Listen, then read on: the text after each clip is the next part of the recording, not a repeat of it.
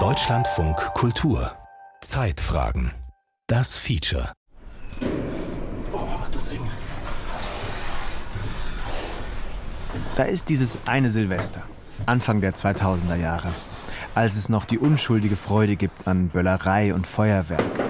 Das unbedachte Jubilieren über Kanonenschläge und Raketen, über Rauchschwaden und den Mordslärm da draußen auf dem Marktplatz meiner Heimatstadt.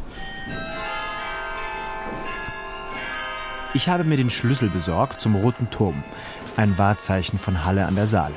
84 Meter hoch überragt der gotische Koloss auf dem Marktplatz die Gebäude der Stadt. In der Spitze das größte Glockenspiel Europas. Tonaufnahmen um Mitternacht für ein Hörbuch über die Hallenser. Sie stehen unten auf dem Marktplatz und schießen ihre roten und blauen und silbrigen Raketen in den Himmel, feiern sich, verjagen die bösen Geister des alten Jahres, begrüßen das Neue. Ich bin hochgestiegen bis zur höchsten Glocke. Beim Rausschauen aus einer Luke trifft mich fast eine der Raketen, die hier oben explodieren. Und trotzdem ein unvergessliches Erlebnis. Faszination Feuerwerk.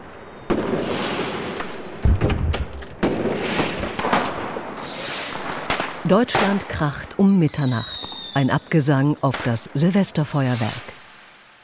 Ein Feature von Tobias Barth. Auf der Karte des Umweltbundesamts war Leipzig tief dunkelrot. 2500 Mikrogramm pro Kubikmeter Feinstaub. Der EU-weite Grenzwert liegt bei 50 Mikrogramm. Zwei Jahrzehnte später ist es vorbei mit der ungetrübten Freude an der Böllerei. Ein Schleier hat sich vor das Bild geschoben. Aus Feinstaub. Den gab es auch früher schon, nur ist das Sensorium in der Gesellschaft dafür heute viel feiner. Die deutsche Umwelthilfe fordert Verbote, zumindest in den Innenstädten. In Schwaden wabern 2019 die Debatten. Also alleine in einer Nacht werden so viele Feinstaubemissionen in die Luft geblasen, wie sonst ähm, zwei Monate vom Verkehr kommen. Da gab es natürlich schon immer diese vielen Argumente der, der deutschen Umwelthilfe.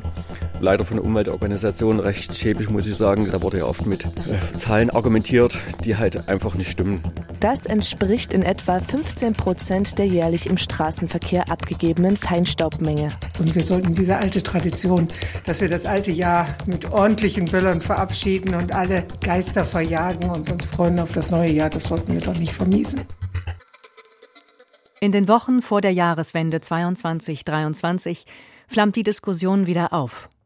Berlin untersagt das Böllern am Alexanderplatz. Hamburg auf dem Rathausmarkt. Köln will das Areal um den Dom feuerwerksfrei halten und München verbannt Raketen aus der gesamten Innenstadt. Manchen reichen solche Böller-Verbotszonen nicht aus. Im Dresdner Stadtrat zum Beispiel fordern die Grünen, Feuerwerk und Raketen vollständig zu verbieten. Das langfristige Ziel wäre ein Stadtratsbeschluss, äh, der vorsieht, dass dieses unkontrollierte private Böllern mal eingedämmt wird und dass es auch gute, äh, annehmbare Alternativen von der Stadt gefördert gibt. Ronny Geisler kommt ursprünglich aus Meißen, lebt seit mehr als 20 Jahren in Dresden und ist dort im Kultursektor tätig. Dresden, sagt er, sei eine Hochburg des Sprengstoffmissbrauchs. Ständig knallt es irgendwo. Hochzeiten, Geburtstage, Einschulungen. Selbst am Abend vor dem Buß- und Bettag, wo es ein Tanzverbot gibt, habe es in Dresden Feuerwerke gegeben.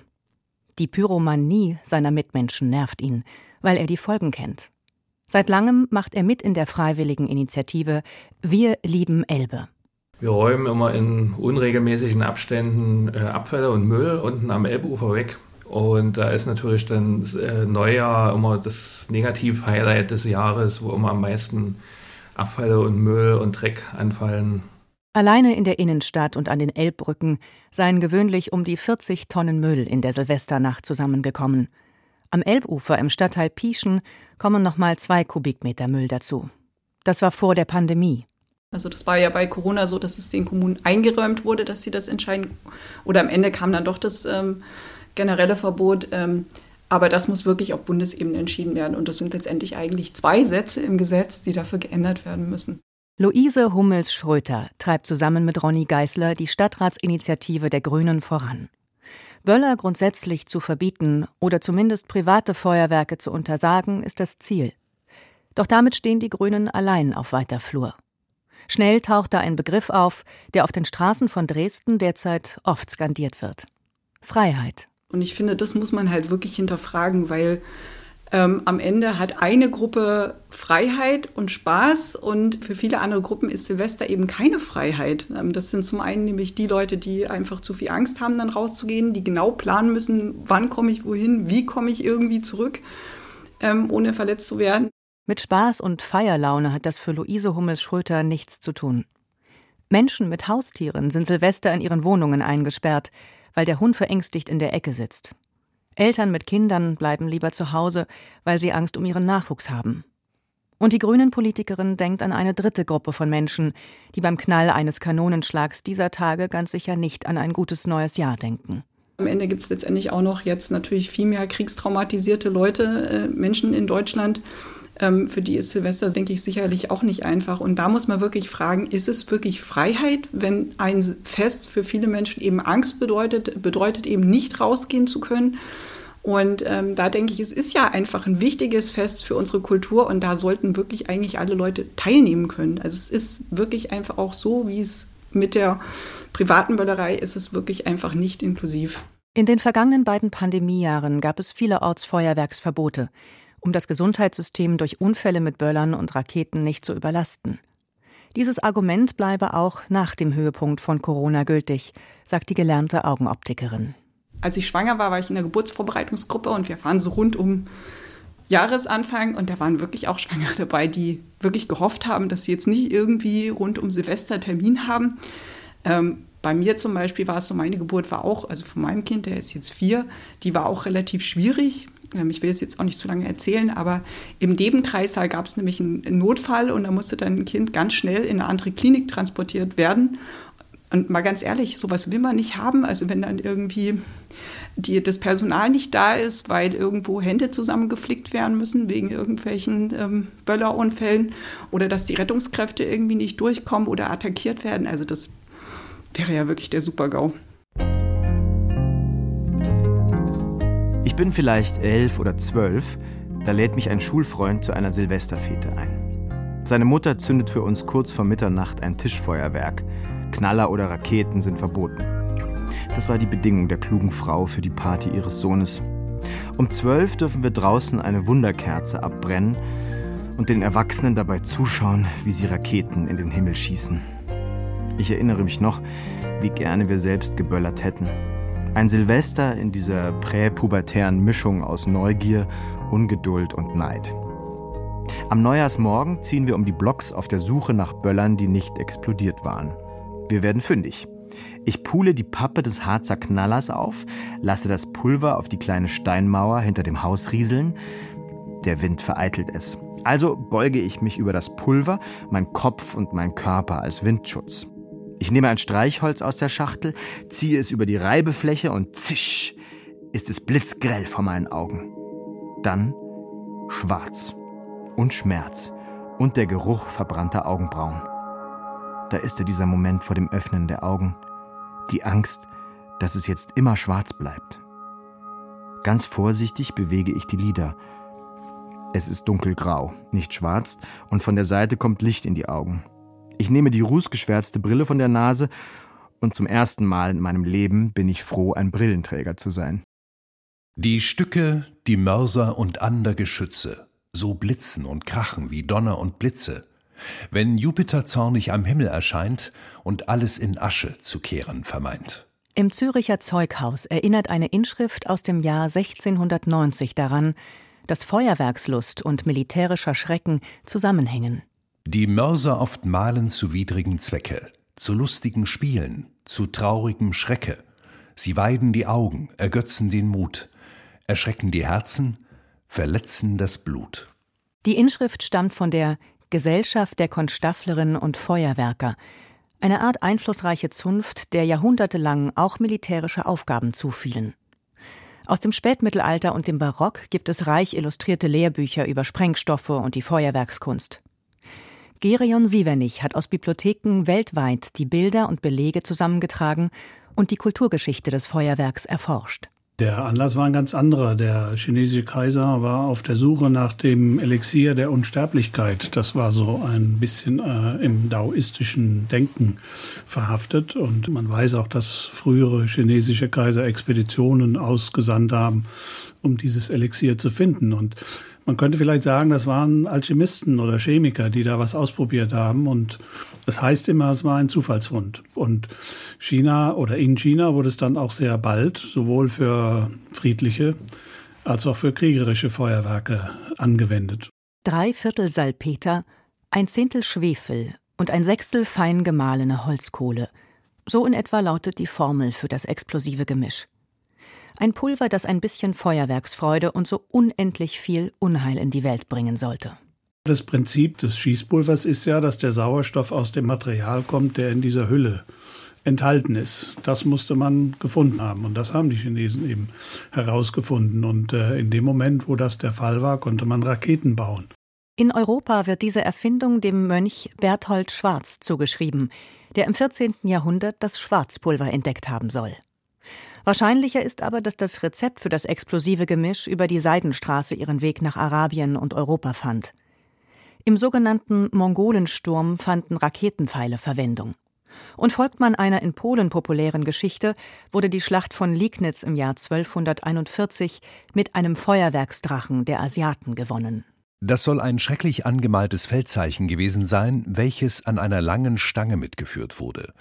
In einem entscheidenden Augenblick der Schlacht habe sich der Drachen heftig geschüttelt und fürchterlich stinkenden Rauch und Nebel über das Polenheer ergossen, so seien die Polen kampfunfähig geworden. So fasst es Gerion Sievernich in seinem Buch der Feuerwerkskunst zusammen. Er hat es 1987 geschrieben. In dem Jahr führten die Berliner Festspiele in der geteilten Stadt ein japanisches Feuerwerk auf.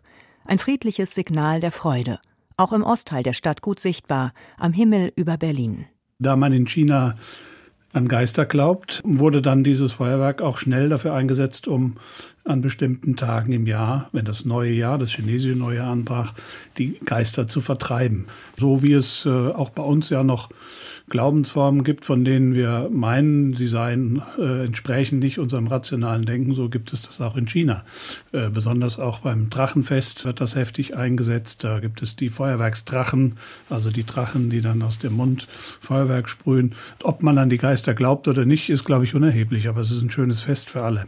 Feuerräder, Feuerpötte, Feuerschlangen, Feuerschnüre, Spiralen, Böller, Karkassen, Raketen – Schon in den Darstellungen des 16. und 17. Jahrhunderts gibt es eine höchst erstaunliche Formenvielfalt.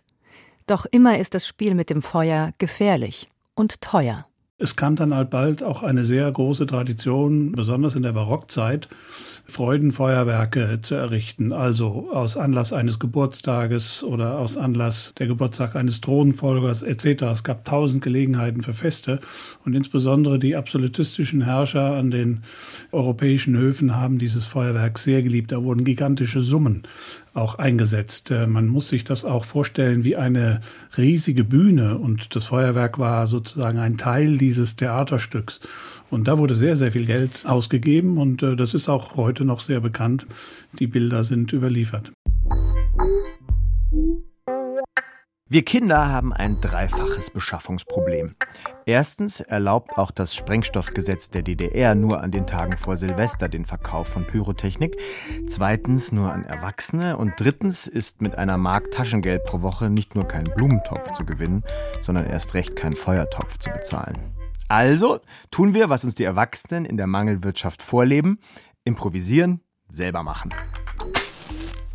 Ein Schulfreund experimentiert mit Backpulvermischungen. Das gibt lustige kleine Sprengsätze. Wenn man leere Spülmittelflaschen der Marke Fit anbrennt, dann tropft brennende Plaste pfeifend auf den Boden.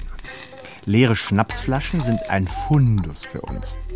Deckel zu, die Flasche vorsichtig erhitzen, Streichholz an die Öffnung und Deckel auf. Das Alkoholgas zieht die Flamme in die Flasche. Ein paar Dutzend abgeschnittene Streichholzkuppen in eine leere Patronenhülse vom Russenschießplatz gestopft und mit einer Wunderkerze auf Abstand gezündet, machen eine schöne Stichflamme. Noch ein bisschen Magnesium aus dem Chemieunterricht dazu und schon ist das ein gleißender Bengalo.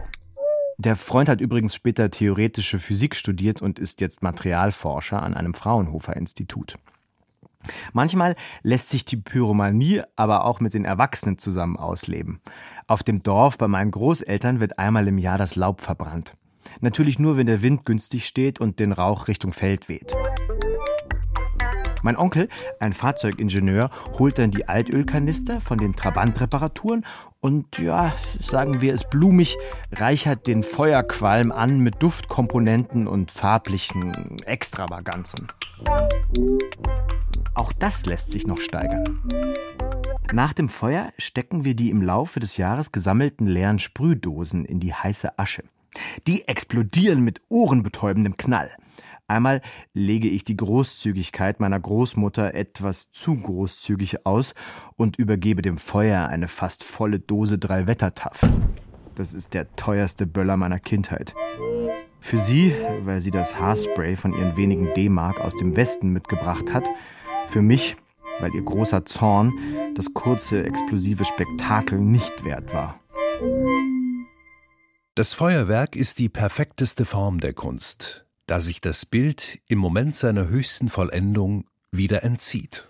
Dieses Adorno-Zitat wird immer wieder bemüht, wenn in sozialen Medien für das Silvesterböllern Stimmung gemacht wird. Nur, es ist ein falsches Zitat, wie etwa der Blog Falschzitate belegt. Tatsächlich heißt es bei Adorno, nicht durch höhere Vollkommenheit scheiden sich die Kunstwerke vom fehlbaren Seienden, sondern gleich dem Feuerwerk dadurch, dass sie aufstrahlend zur ausdrückenden Erscheinung sich aktualisieren. Adorno hält in seiner ästhetischen Theorie 1970 auch fest, das Feuerwerk um seiner Flüchtigkeit willen und als leere Unterhaltung kaum des theoretischen Blicks gewürdigt wurde. Und belässt es im Übrigen dabei. Dass sich an ein Feuerwerk sehr wohl so etwas wie ewig gültige Kunst binden kann, das hat ein Mann aus Halle bewiesen. Vor fast 300 Jahren komponierte Georg Friedrich Händel seine Feuerwerksmusik und bis heute wird sie aufgeführt und zelebriert. Natürlich hatte dieses Feuerwerk auch einen politischen Hintergrund. Es war jetzt nicht einfach nur ein Feuerwerk aus Spaß an der Freude, sondern man hatte ja was zu feiern. Und zwar ein halbes Jahr zuvor war der Frieden von Aachen geschlossen worden. Georg II. hatte halt eben das zum Anlass genommen, dass man das feiern sollte. Karl Altenburg ist Musikwissenschaftler am Händelhaus in Halle. Gleich neben einem berühmten Porträt des Komponisten hängt die kolorierte Darstellung der Szenerie, wie sie London im April 1749 erlebte. Im Green Park, gleich neben dem Buckingham Palace, wurde eine Bühne für ein riesiges barockes Feuerwerk geschaffen. Das war damals eben einfach eine Propagandamaßnahme. Man hatte ja nur noch kein Radio, kein Fernsehen und so war so ein Feuerwerk. Das war natürlich öffentlichkeitswirksam, wie nichts anderes sozusagen. Mit Pomp, Krawall und viel Effekt den Herrscher als den Sieger feiern. Das war der Sinn der Zeremonie. Händel sollte dazu die Musik liefern. Auf Wunsch von König Georg II. ausschließlich mit Militärmusikinstrumenten arrangiert und ohne Streicher. Der Streit darüber ist in Teilen dokumentiert. Er ist eine königliche Posse, in der es untergründig darum geht, ob die Kunst oder die Macht vorherrscht. Bevor die Auflösung kommt, aber noch ein Wort zur Generalprobe. Denn die war Ursache für den ersten dokumentierten Stau der Weltgeschichte. London hatte ja das Problem, dass die Themse nur eine einzige Brücke damals hatte. Heute sind auf diesem Abschnitt also City of London und Westminster, das, was man so als Tourist bereisen würde, sind, glaube ich, zehn Brücken. Damals gab es aber bloß die London Bridge. Und die war zu allem Überfluss auch noch bebaut. Also da standen Häuser irgendwo drauf. Und da mussten nur noch durch so ein Nadelöhr von Toren alle Kutschen durchpassen. Und wenn nun so viele Menschen gleichzeitig zum Vauxhall Gardens wollten, also es soll ja bis zu 15.000 Besucher dort hingeströmt sein, und alle wollten nun gleichzeitig durch dieses Nadelöhr, dann hat sich natürlich gestaut. Es soll so bis zu drei Stunden Stau gegeben haben dort. Die Generalprobe am 21. April 1749 war einer der größten musikalischen Erfolge Händels. Auch ohne Feuerwerk, denn das ließ sich nicht proben. Bei der Uraufführung wenige Tage später regnete es und das Feuerwerk misslang. Eine Nebenbühne geriet in Brand und der Architekt schlug voller Zorn mit dem Degen auf den Feuerwerksmeister ein. Und nun die kulturgeschichtliche Pointe. Die Feuerwerksmusik wurde wie vom König bestellt serviert, nämlich mit Pauken und Trompeten, ohne Streicher. Ein paar Wochen später führte Händel das Werk noch einmal auf, um Spenden zu sammeln für ein Waisenhaus. Und diesmal mit Streichinstrumenten. Das klingt viel besser, viel friedlicher und ist die Fassung, die heute weltbekannt ist.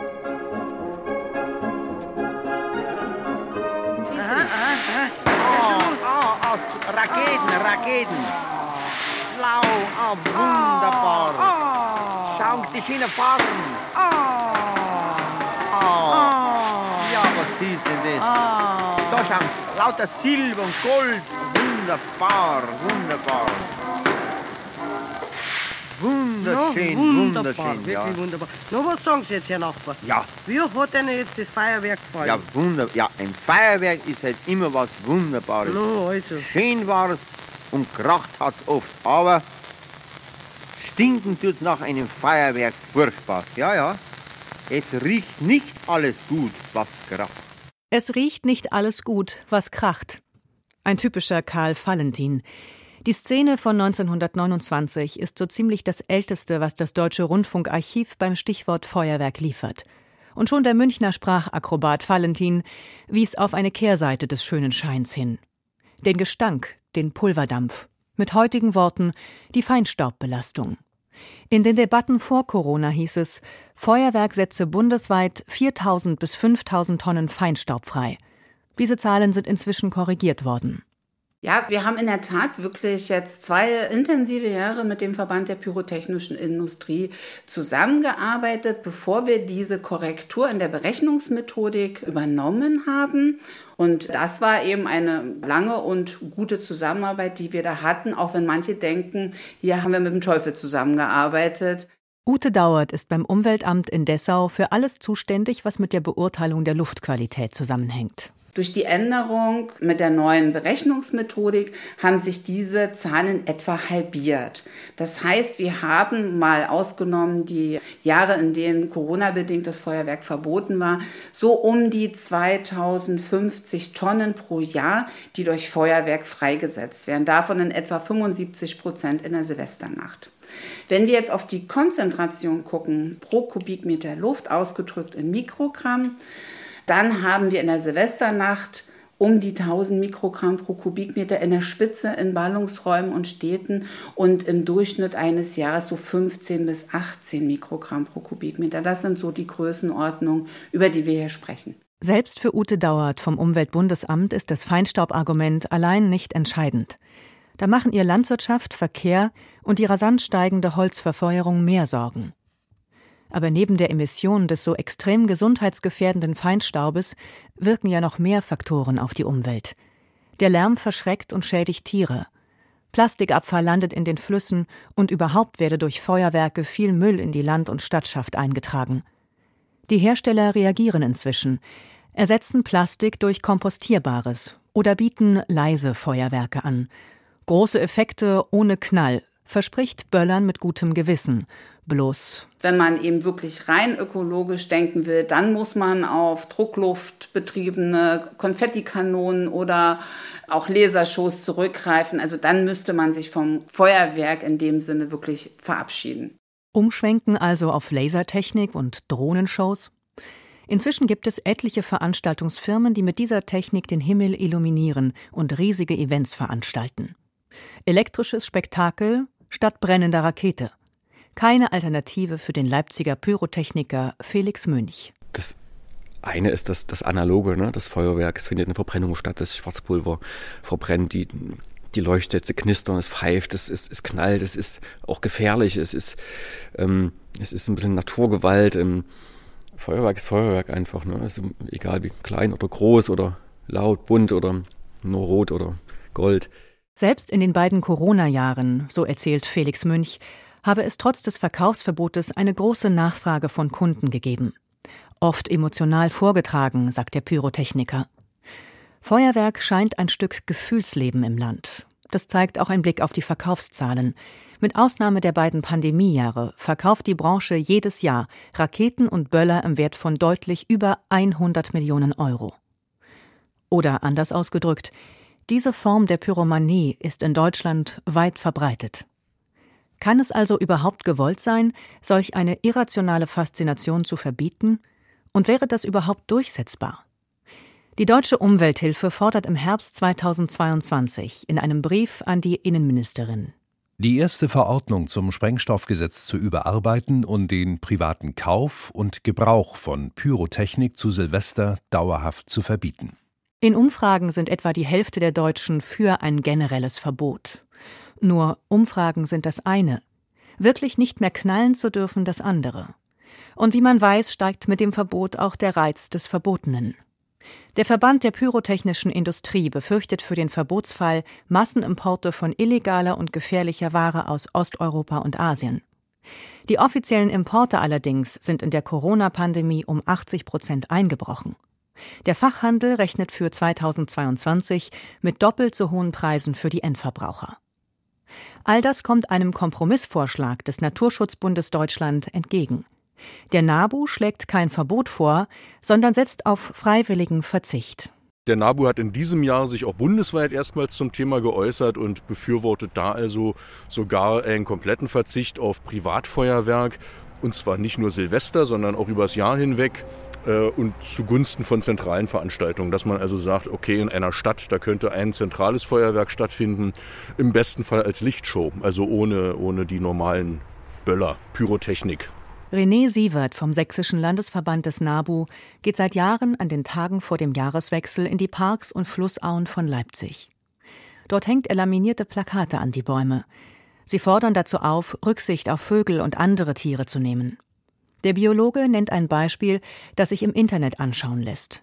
Ein kameraüberwachter Nistkasten, in dem Meisen einen Schlafplatz finden. Und man sieht also, wie durch das Silvesterfeuerwerk eine Meise, die da eigentlich in Ruhe drin schlafen wollte, in Panik gerät und also dann sehr lange Zeit, äh, über Stunden, nicht wieder zur Ruhe kommt, weil sie immer wieder durch neue Böllerei dann auch wieder beunruhigt wird nicht in Ruhe schlafen kann, verliert natürlich Energie dabei. Im kalten Winter ist das für die Vögel eben gefährlich.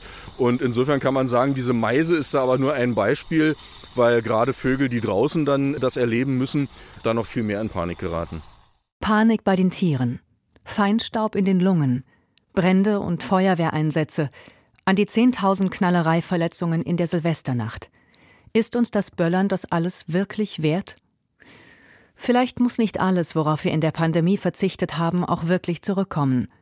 Fragen wir uns. Brauchen wir das Zischen der Raketen?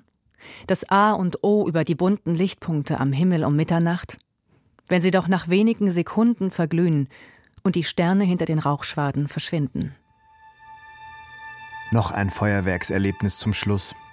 Eine Wanderung in den Voralpen. Bei klirrender Kälte im Schnee. Übernachten im Zelt auf einer Bergkuppe. 1800 Meter hoch. Kurz vor Mitternacht ein Grog vor dem Zelt. Über uns die Sterne. Unter uns ein blassgraues Nebelmeer, wie ein Teetisch aus Milchglas. Vereinzelt steigen Raketen hoch aus den Dörfern im Tal. Sie färben die Wolkendecke flächig von unten. Das sieht wunderschön aus. Dann um Mitternacht böllern auch die Gäste in der Berghütte unter uns. Deren Raketen durchstoßen knapp die Wolkendecke. Sich bewegende Leuchtpunkte eines Gemäldes. Animierter Impressionismus.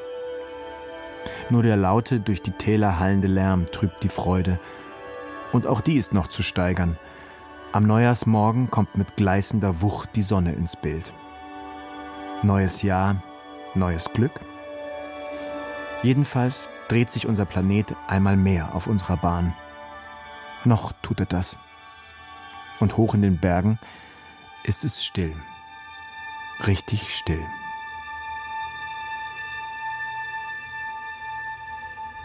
Naja, ich glaube, vielerorts wird's doch in diesem Jahr wieder laut. Deutschland kracht um Mitternacht. Ein Abgesang auf das Silvesterfeuerwerk. Das war ein Feature von Tobias Barth. Es sprachen Maria Lang und Andreas Tobias. Die Regie führte Anke Beims. Verantwortlich für den Ton war Hermann Leppich und die Redaktion hatte Martin Meyer.